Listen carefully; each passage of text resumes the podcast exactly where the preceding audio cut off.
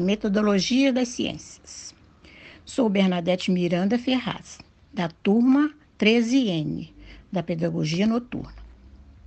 Construí o meu bojo com o que foi apresentado durante, durante as aulas. Destaco as aulas expositivas das convidadas que vieram para contribuir na nossa formação. Enfatizando assim a importância no ensino das ciências na educação infantil nos anos iniciais, sem se preocupar com a precisão e sistematização do conhecimento rigoroso do mundo científico, deixando despertar nelas as suas curiosidades, apenas como professor mediador na construção de suas aprendizagens deixando as crianças bem à vontade, tornando-as protagonistas de suas próprias pesquisas e criações.